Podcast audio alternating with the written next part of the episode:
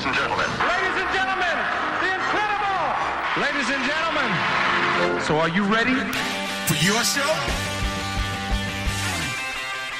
Hola, baby. Soy Little Steven. Bienvenido a Little Steven's Underground Garage and Rock FM. Welcome to the show, ladies and gentlemen. Hola familia, buenas noches. A lo largo del programa de hoy, Little Steven le rendirá un pequeño homenaje a Bruno Koschmider, quien fuera el propietario del Kaiser Keller, que es un local ubicado en el barrio de San Pauli, en Hamburgo donde los Beatles, bueno, pues pasaron una de sus primeras etapas curtiéndose, eso sí, en directo cada noche. Pero antes vamos a recibir al guitarrista de Springsteen y lo hacemos con música, por supuesto. En este caso suenan The Stones con la canción The Last Times arrancando el Underground Garage. Buenas noches.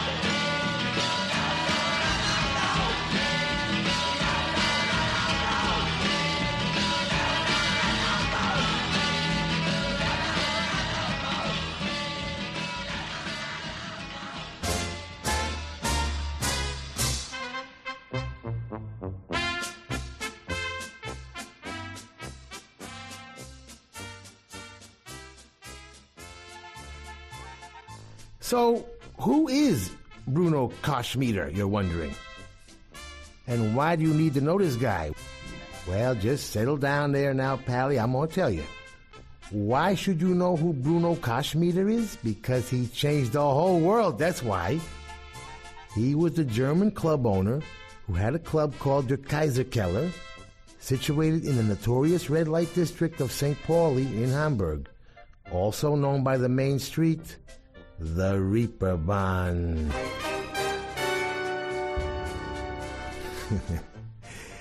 In one of the great, probably never to be solved mysteries of the universe, he decides in May of 1960 he wants an English rock and roll band to play his club. Now, deciding to do this was so bizarre on so many levels that it was clearly destiny at work. It only took a couple of hundred people to fill his place, number one. Number two, in 1960, rock and roll wasn't that popular. You know, it didn't become the mainstream popular music for quite a while. So to bother to go to England to bring back some unknown bar band really didn't make any sense at all. But anyway, he starts the ball rolling with a group called the Jets, which included a guy named Tony Sheridan, who would later use the Beatles as his backup band when he went solo a year later. Long story short, and believe me, this very important story takes about an hour just to outline, but we're doing the three minute version. The Jets get a great crowd coming to the Kaiser Keller, so of course they get stolen away by the slightly bigger Top 10 club located right on the Reeperbahn. Koschmider goes back to England and takes Derry and the seniors for the Kaiser Keller, and the agent, a guy named Alan Williams, more or less talks him into taking an even lesser known up and coming group called the Beatles for his smaller club, the Indra. You following this? Okay. Now, the Indra is so small, I mean, 50 people pack this joint. And this is where Koschmider first got the band to perform in wilder and wilder fashion by standing like 10 feet away screaming, Mach Schau, mach Schau! Meaning, make a show, I think. So the Beatles make their reputation as the wildest performers in the whole Reeperbahn. Which is interesting because once they become big, they go back to standing almost perfectly still. The Indra is still there, by the way, and the owner told me it got opened and closed and remodeled through the years, so he's going to restore it back to its uh, 1960 splendor. we'll see about that. Anyway, long story not so short, the Beatles then moved to the Kaiser Keller, where they would alternate with Rory Storm and the Hurricanes and got friendly with the Hurricane drummer Ringo Starr. The Kaiser Keller is also still there with a plaque outside of it talking about all this stuff. And then the Beatles went on to the top 10 club for 92 nights where they became amazingly good. The top 10, though, is now some kind of strip club known as Golden Waves or something. It's next to a Pizza Hut. And these idiots don't even have a plaque outside or anything saying where it was or what it meant. But anyway, finally in 62, the Beatles move on to the Star Club, play 172 hours and 48 nights. And that was their last uh, gig in Hamburg. There is a big plaque there, though, talking about that. Anyway, if you are in the neighborhood, it's a fun thing to check out. But this week is Ringo's birthday, July 7th. And when he performed with Rory Storm and the Hurricanes, they would devote a song or two in the set to what they called Star Time. And he would do this very song two years before cutting it with the Beatles.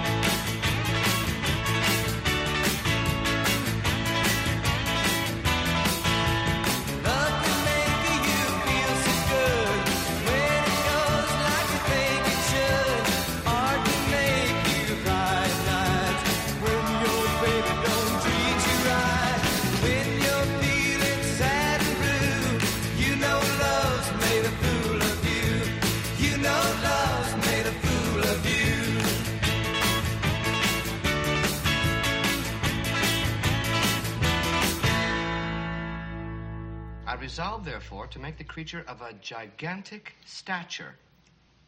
Of course. That would simplify everything. In other words, his veins, his feet, his hands, his organs would all have to be increased in size. Exactly.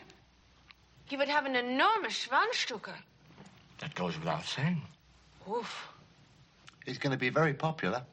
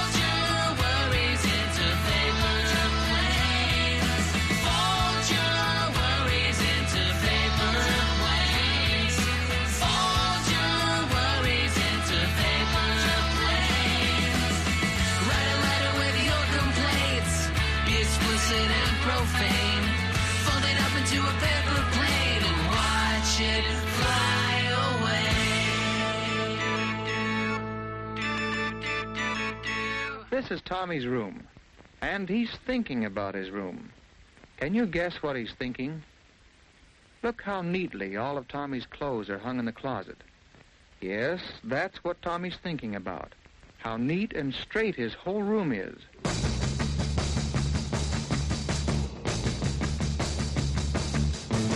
Oh, look at there! Here she comes.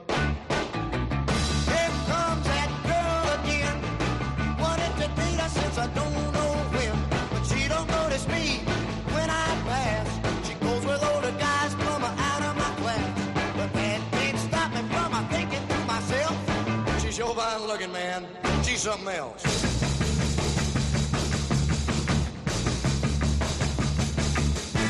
Hey, look at there.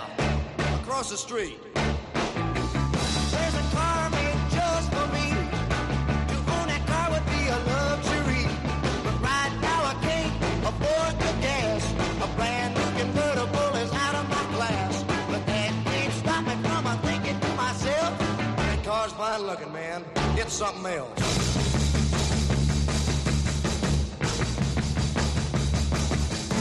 Hey, look here. Just wait and see. Work hard and save my dough. I'll buy that car that I've been working so. Get me that girl and we'll go riding around. We'll look real sharp with a white down. I'll keep right on dreaming and a thinking to myself. When it all comes true, man, wow, that's something else.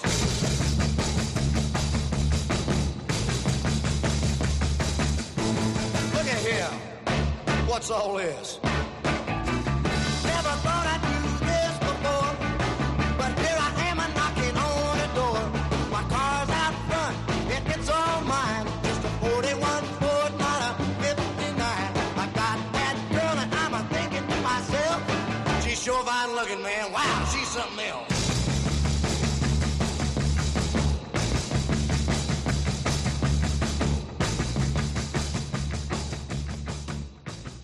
was his crime?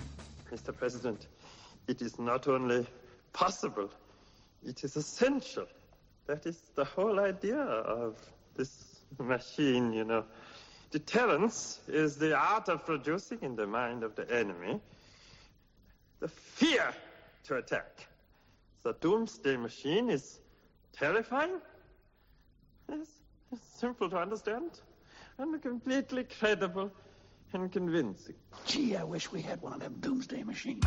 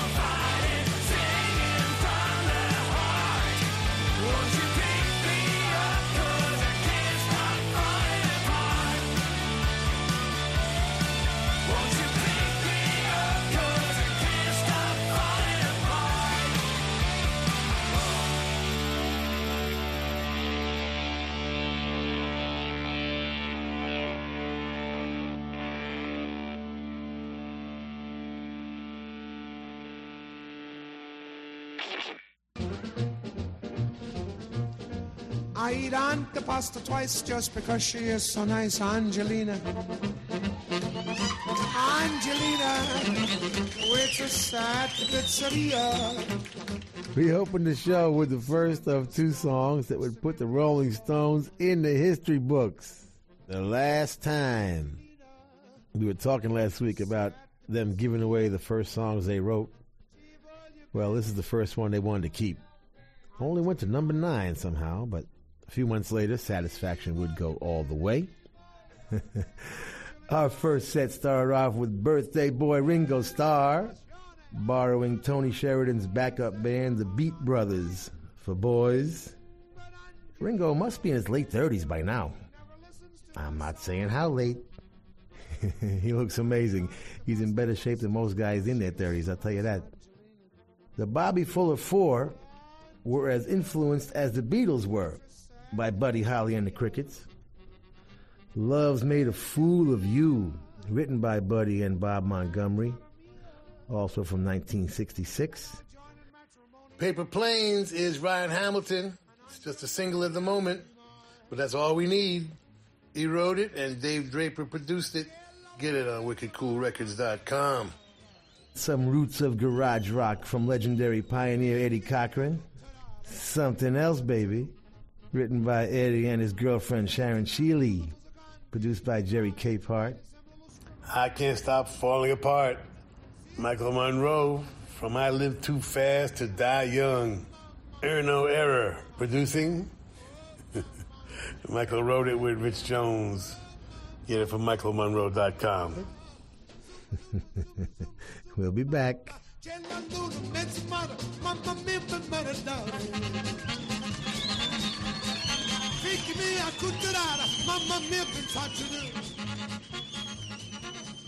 Sigues en Rock FM en el Underground Garage de Little Steven y esta noche además recordando que The Beatles, antes de ser un fenómeno mundial, empezaron, pues como todos, tocando en pequeños locales, ante pequeñas audiencias, y en el caso de la banda de Liverpool concretamente, pues uno de esos locales fue The Kaiser Keller, que se ubicaba en Hamburgo, concretamente en la zona de San Pauli, que es, bueno, pues un barrio alemán que está ubicado muy cerca del puerto de Hamburgo y ha sido históricamente una zona frecuentada pues por marineros y gente con ganas de desenfreno, en fin, una zona portuaria, eh, históricamente es una zona donde puede haber problemas, pero también mucha diversión, la verdad. Y de hecho en San Pauli había una escena muy activa, por ejemplo, de música en vivo. Y fue ahí donde unos jóvenes Beatles se curtieron tocando una media de seis o siete horas diarias, siete días a la semana.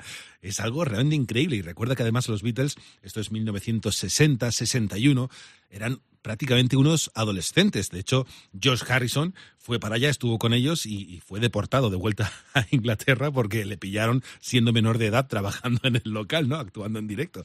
Eh, es algo realmente curioso, pero la banda se curtió ahí a muerte, tocando todas las noches ante un público, además, muchas veces hostil. Las cosas como son. La cuestión es que el dueño del Kaiser Keller fue Bruno Koschmeider, que es uno de los protagonistas del Underground Garage aquí esta noche en Rock FM, pero casi mejor que sobre todo esto, pues nos hable Little Steven.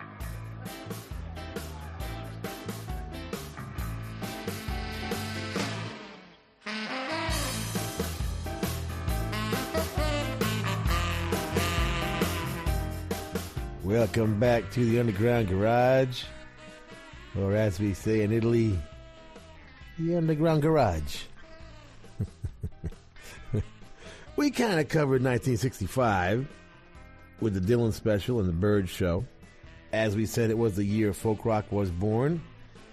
And what is interesting is with the sound of folk rock dominating the airwaves, with the Byrds and Bob Dylan and Sonny and Cher and the Lovin' Spoonful and Peter and Gordon and Chad and Jeremy and Abbott and Costello, Donovan, and everybody, you know. The acoustic guitar was tying everything together, even if it wasn't folk rock at that point. Uh, was even playing an important role in the two rock classics by the Stones, Last Time and Satisfaction.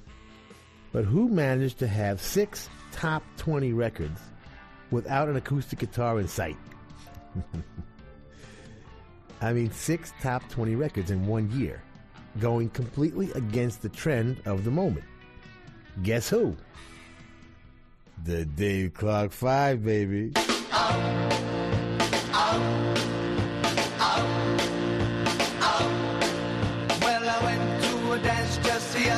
night. Everybody there was there.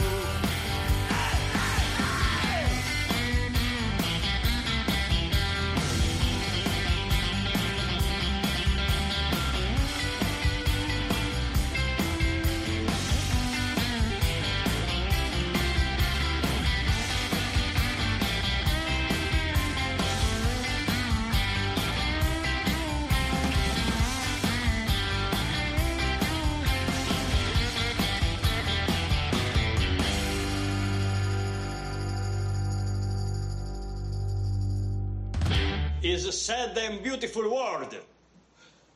Huh? yeah, it's a sad and beautiful world, pal.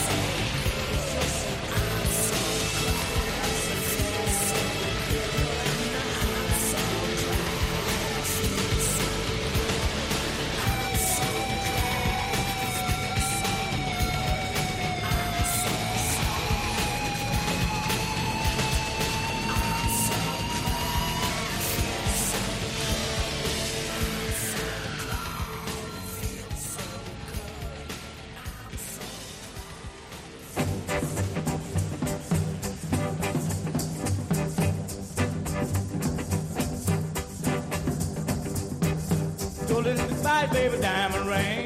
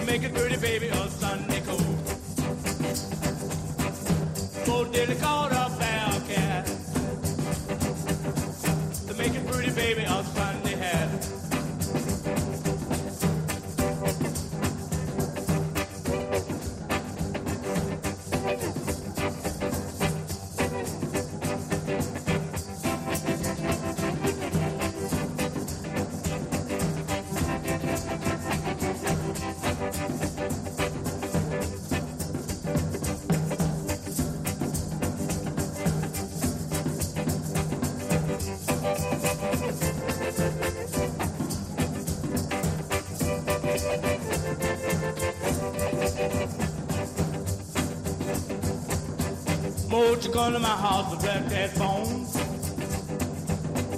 Or take my baby away from home.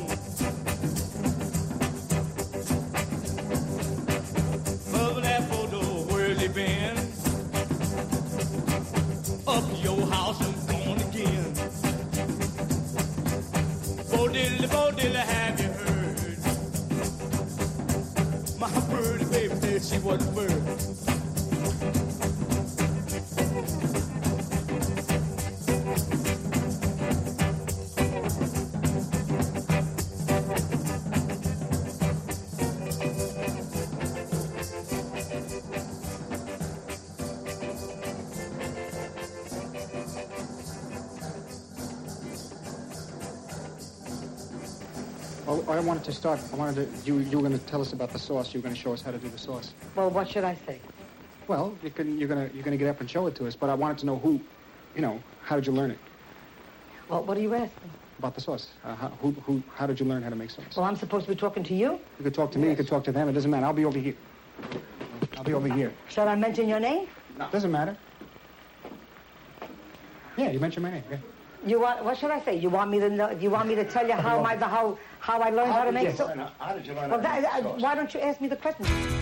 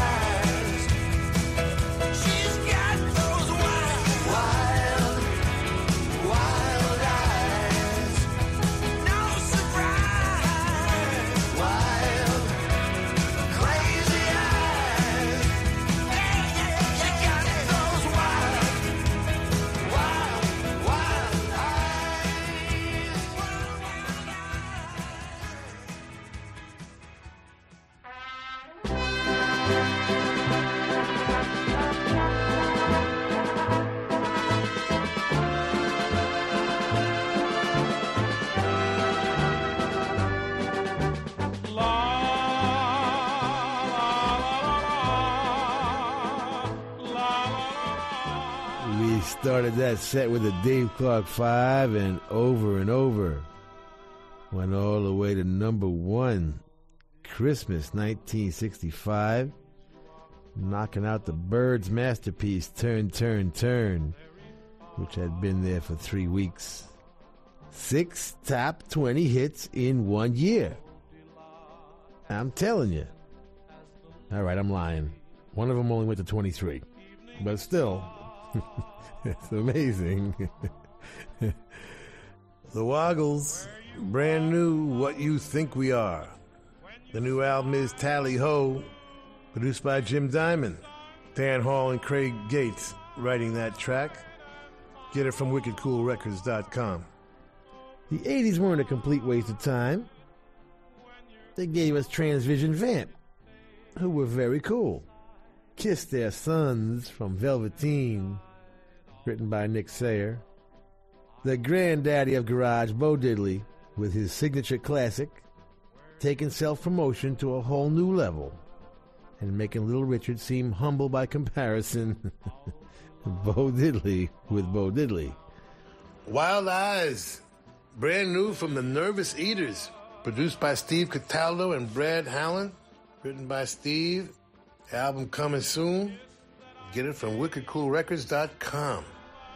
And that's just the antipasto, baby. We got more food coming.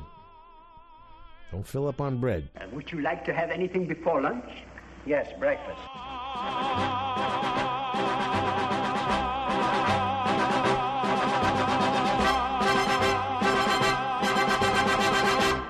Estás en Rock FM.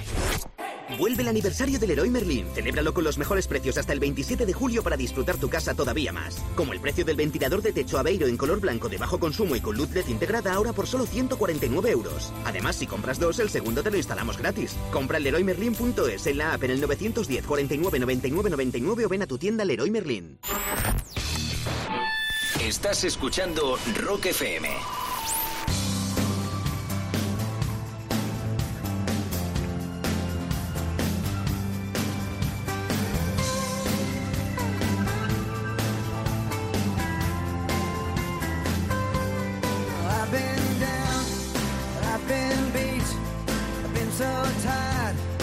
couldn't I speak?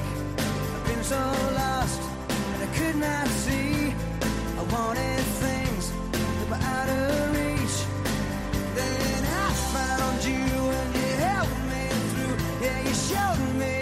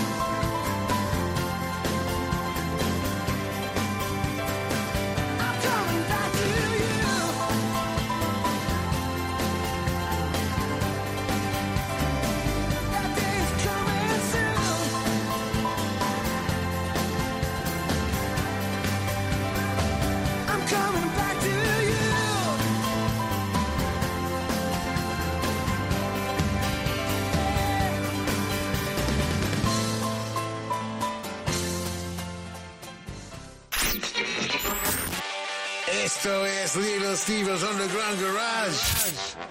Volvemos en un segundo en Rock FM. Estás en Rock FM escuchando el Underground Garage de Little Steven en esta noche en la que el freak de la semana es eh, Pier Paolo Pasolini. Ojo, que el freak de la semana es la distinción más alta que podemos dar en el Underground Garage. Pasolini era un hombre cuyo currículum es algo realmente de otro planeta. Actor, director de cine, ensayista, dramaturgo y pintor, entre otras muchas cosas.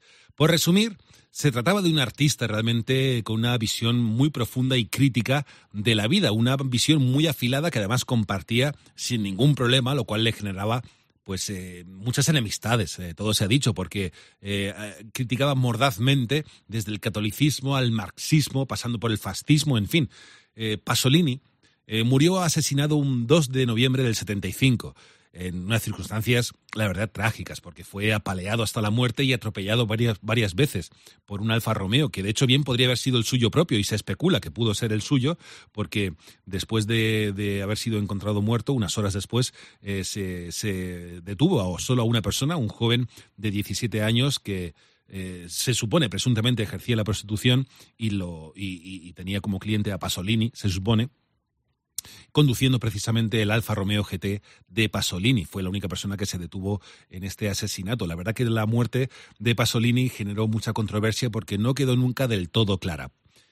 Y entre otras cosas porque, por ejemplo, un día antes, justo un día antes de morir, dio una entrevista, concedió una entrevista pues muy controvertida en la que hablaba pues de una forma muy crítica en torno al fascismo. En fin, no se sabe realmente eh, qué motivó el asesinato de Pasolini o quién lo perpetró realmente, ¿no? Pero bueno, hoy recordamos a eh, Pier Paolo Pasolini en el Underground Garage y lo va a hacer pues Little Steven aquí en Rock.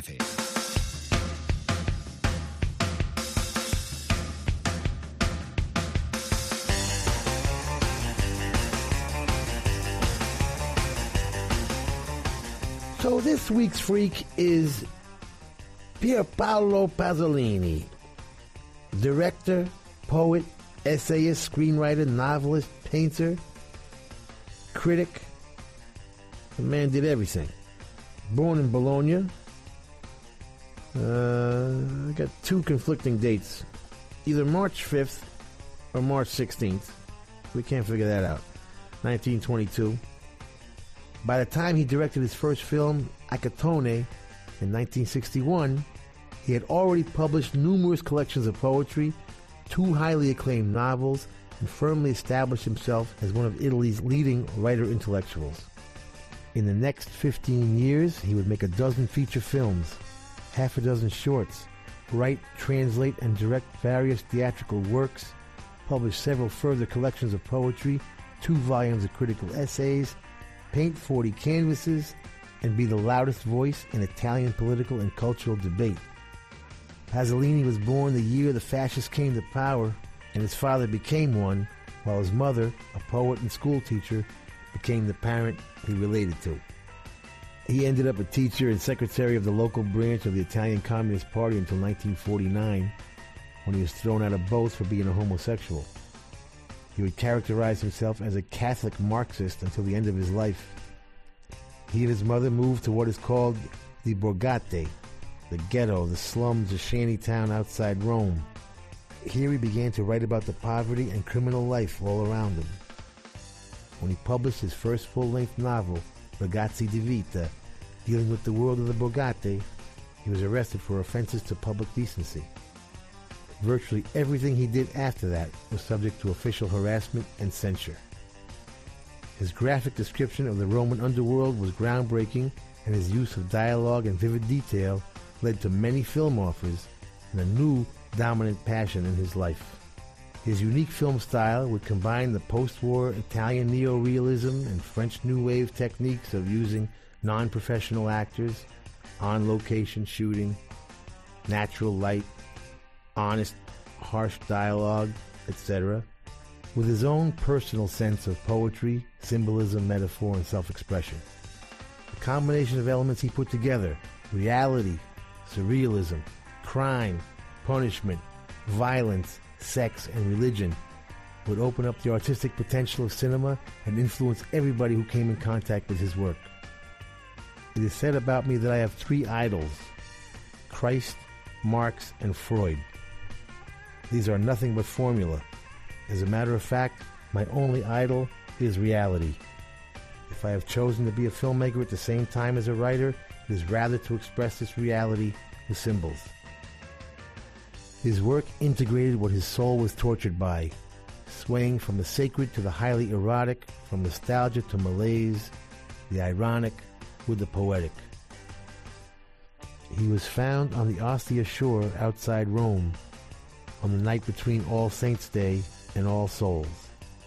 In the end, he had become too loud, too dangerous, too insightful, and too famous, leading to the question was it murder or political homicide? Our Freak of the Week, Pier Paolo Pasolini.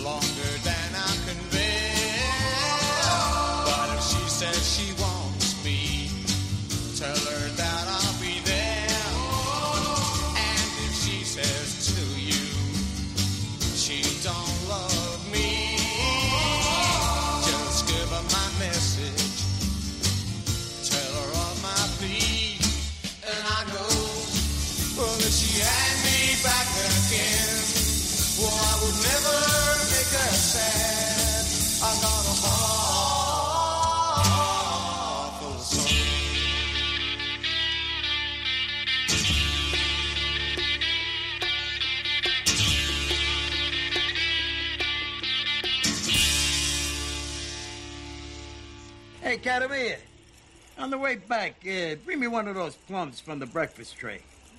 Cosa? Never mind. I gotta hand it to you. Grapefruit you got here. Que belle frutte. None of them f***ing steroids. Como se dice steroids? Steroide? There you go. Who said you're not a great conversationalist?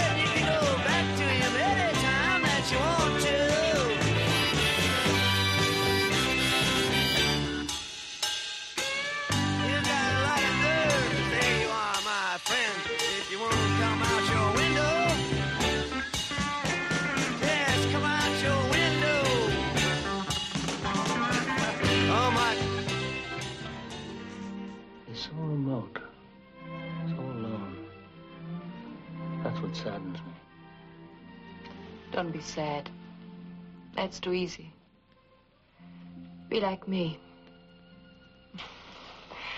At this moment, I'm very happy. This moment.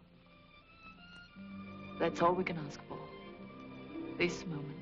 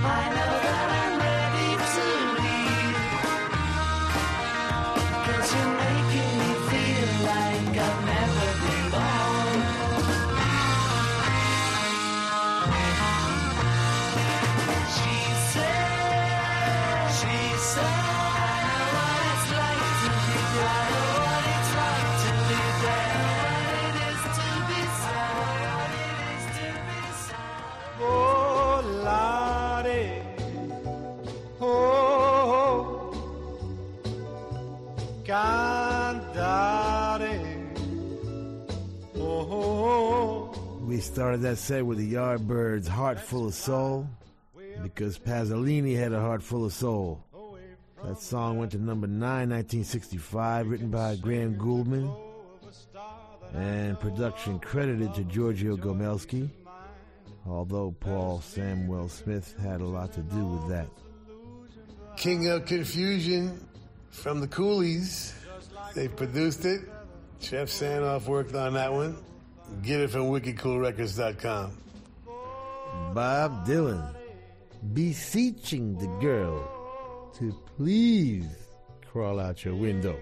I wonder if that's the same girl that marries Mr. Henry and two years later Bob is still beseeching. it's possible. And one of my favorites from what most consider to be their best album, Revolver, The Beatles and She Said. We'll be right back. mi dipinge con le mani e la faccia di blu.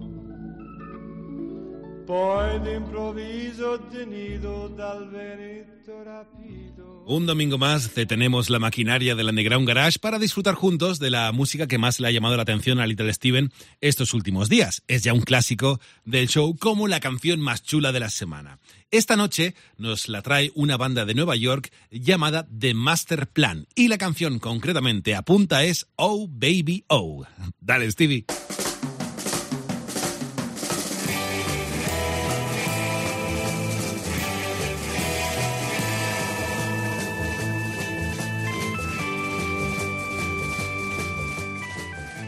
Coolest song in the world this week comes from New York City. Please welcome back to the Underground Garage stage, The Master Plan.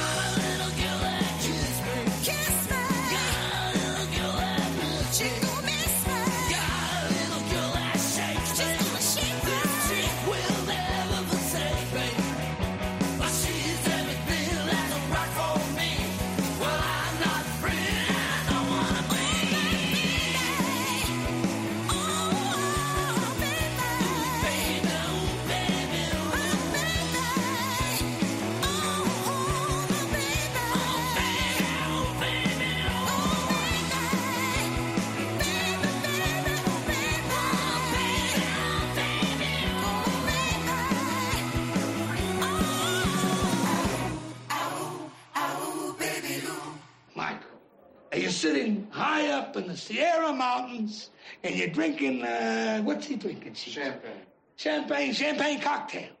And you're passing judgment on how I run my family. Tua famiglia ancora porta il nome di Corleone. E tu sempre devi rispettare i cosi di famiglia. A famiglia mia non mangio qua, non mangio Las Vegas e non mangia il Miami con Hyman Roth. Broke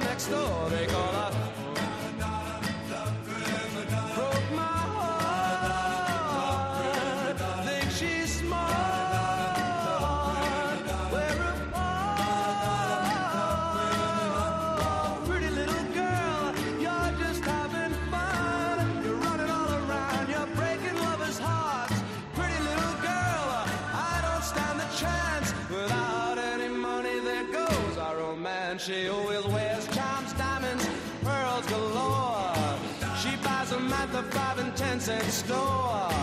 She wants to be just like a Zsa Zsa Gabor.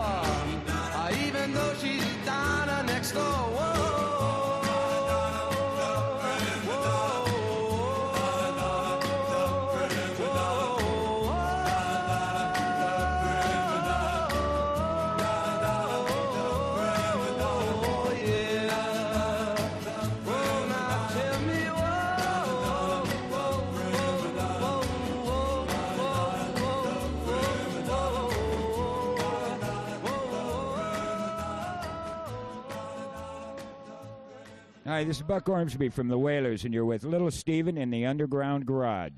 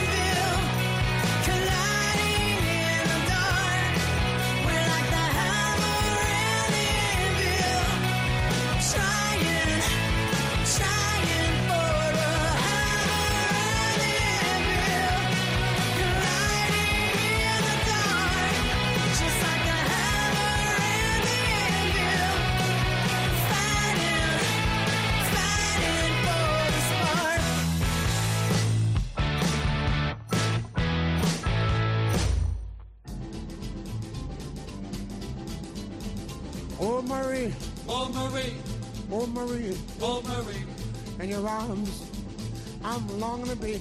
longing to be. Mm, baby. We started that set with our coolest song in the world this week, Ooh Baby Ooh, from the Master Plan, which in this case is uh, an unusual cover.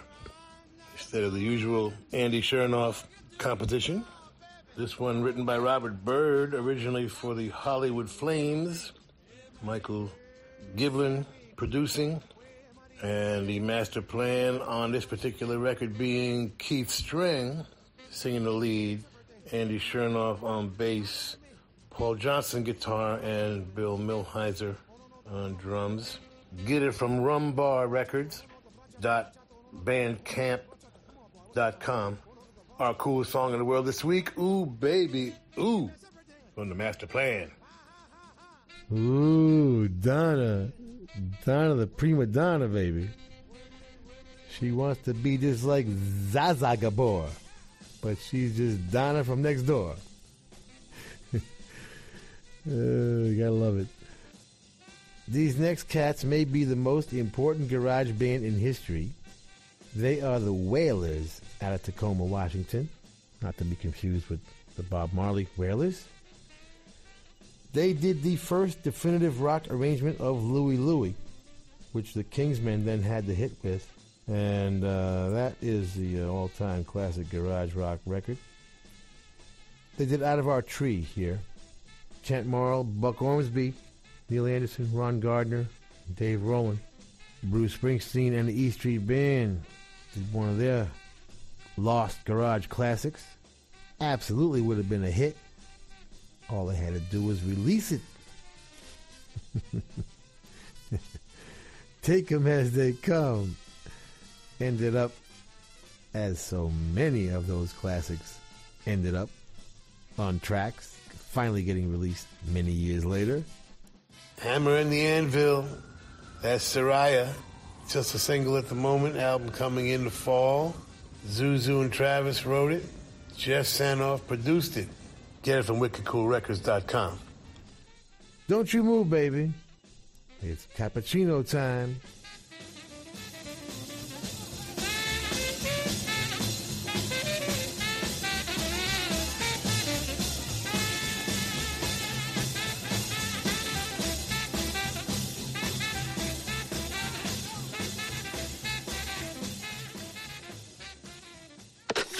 Estás escuchando. Estás escuchando. Rock FM. Estás escuchando Rock FM.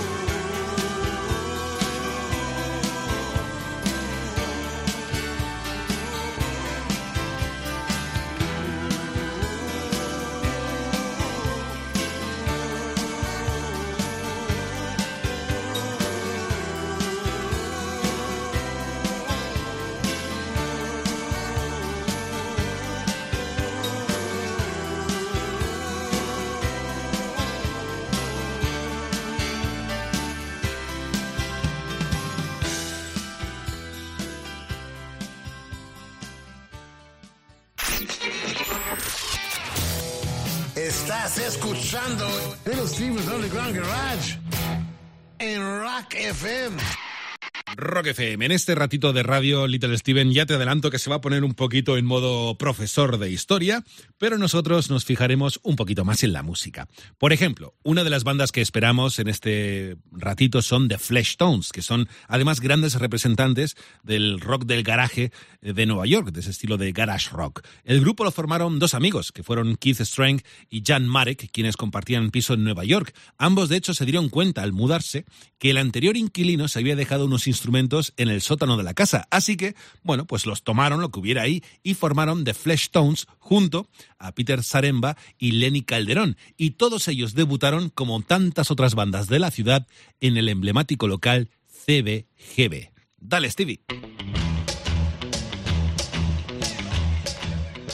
Welcome back to the rock and roll dance party held weekly in that most intimate part of your subconscious, known as the Underground Garage.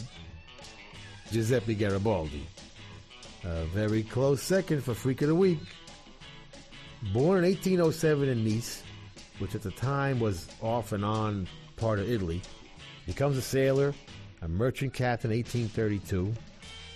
Now, Italy at the time is a bunch of warring city states. Plus, you got Austria in there and France, and Pope Pius IX totally opposed to a united Italy because he figured that would wipe out the Vatican State. So Garibaldi gets involved with the Italian national movement through Giovanni Cuneo, who introduces him to the main man, Mazzini, whose names I mention only because Mario Puzo used them in The Godfather. so 1834, he jumps into his first insurrection in Piedmont, which he loses, but he escapes and gets sentenced to death in absentia by the Genoese court. Goes on the lam, Marseille, Tunisia, then Brazil, where he meets the love of his life and revolutionary soldier Ana Maria Ribeiro da Silva. So, long story short, Garibaldi turns into a genius military leader, and I must add, a man with style. I mean, he starts the Italian League with a bunch of other Italian exiles who wear red shirts and have a very cool black flag with a volcano in the middle to symbolize the power of a united Italy. And they fight against Brazilians and Argentinians and imperialism and help Uruguay win its freedom. Then he comes back to fight for Italy against the Austrians. But Pope Pius IX joins up with the Austrians and moves a 100,000 soldiers of the papal army against them. They pursue him to the beach, where his wife, sick and pregnant, refuses to leave his side and dies. I'm telling you, this is a hell of a movie. The Pope puts an enormous bounty on his head, but not one Italian will betray him to the papal army. He escapes again and ends up in Staten Island, next door to Paulie Castellano. No, no, sorry, that's the wrong century. He is offered a ticker tape parade by the United States, but turns it down and stays underground at the home of Antonio Meucci, the guy that actually invented the telephone. He turns down Abraham Lincoln for a command in the American Civil War and goes back to unify Italy, which after a bunch of historic battles, he actually does. Venice and Rome were the last two provinces in Italy to come in, and Rome would become the capital. And because the Pope bet on the wrong horse, the Vatican State would be abolished until they made a deal with Mussolini in 1929. But that's a whole nother story which we ain't even gonna touch. Giuseppe Garibaldi, runner up for Freak of the Week. Coming soon to a theater near you.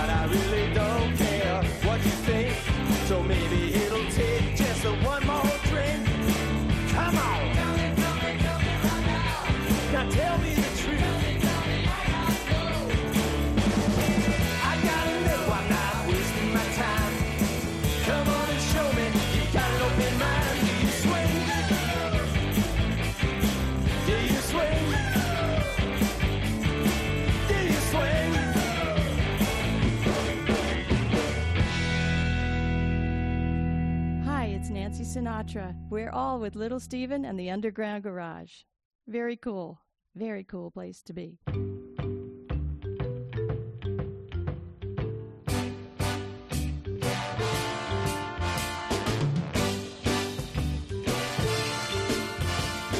Mothers, lock your daughters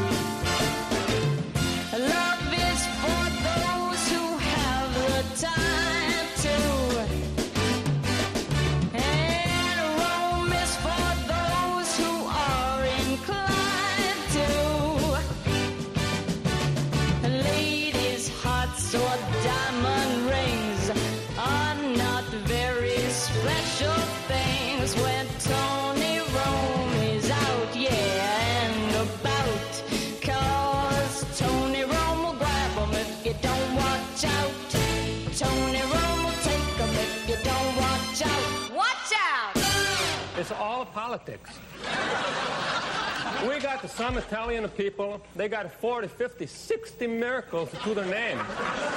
They can't get in just because they say there's already too many Italian saints. And this woman comes along with three lousy miracles. I understand that two of them was card tricks.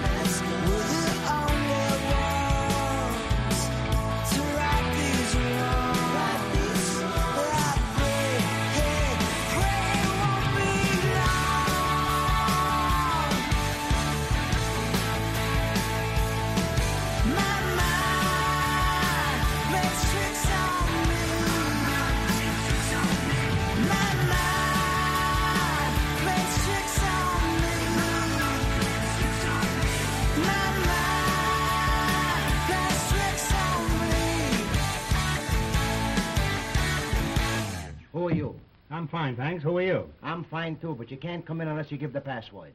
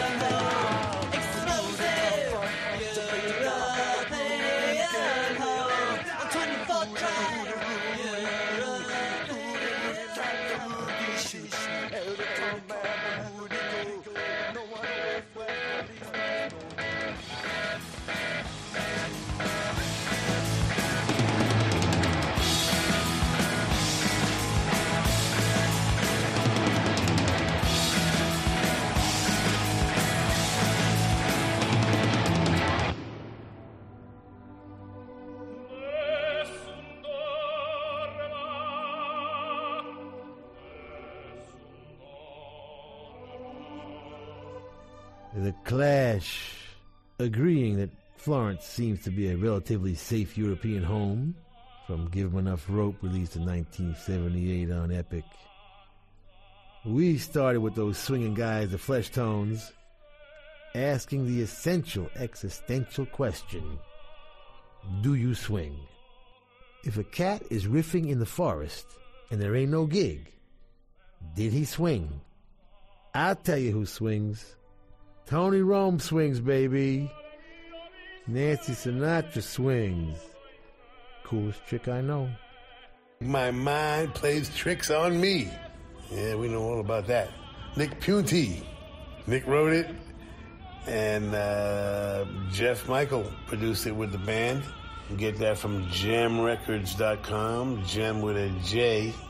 The fabulous Rascals did come on up. One of their thousand very cool hit records in the 60s. From collections on Atlantic 1967.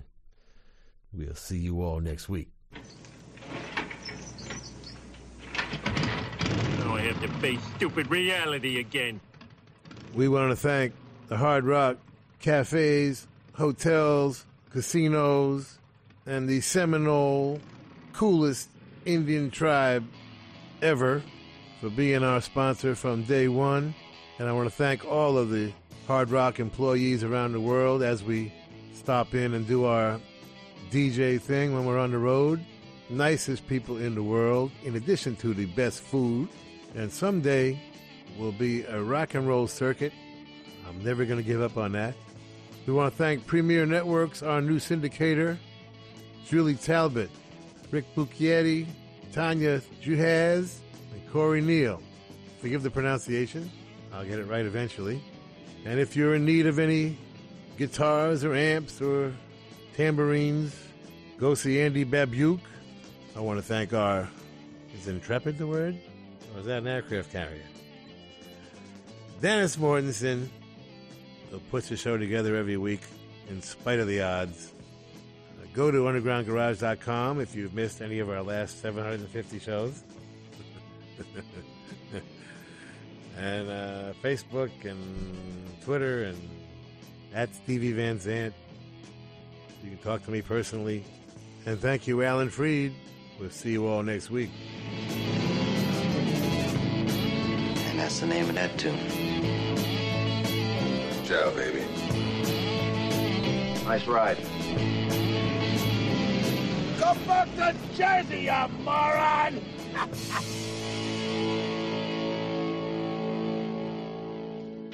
That's entertainment. That's entertainment. Bueno familia, llegamos al final del Underground Garage de esta noche. Espero que hayas disfrutado del programa, recordando un poco esa época, sobre todo de los Beatles 1960-61, en la que la banda de Liverpool se curtió y mucho además en los locales de San Pauli como el Kaiser Keller en Hamburgo, en Alemania. Yo soy Carlos Medina, si te apetece el domingo que viene nos encontramos aquí en Rock FM a las 10 en el Underground Garage. Un abrazo.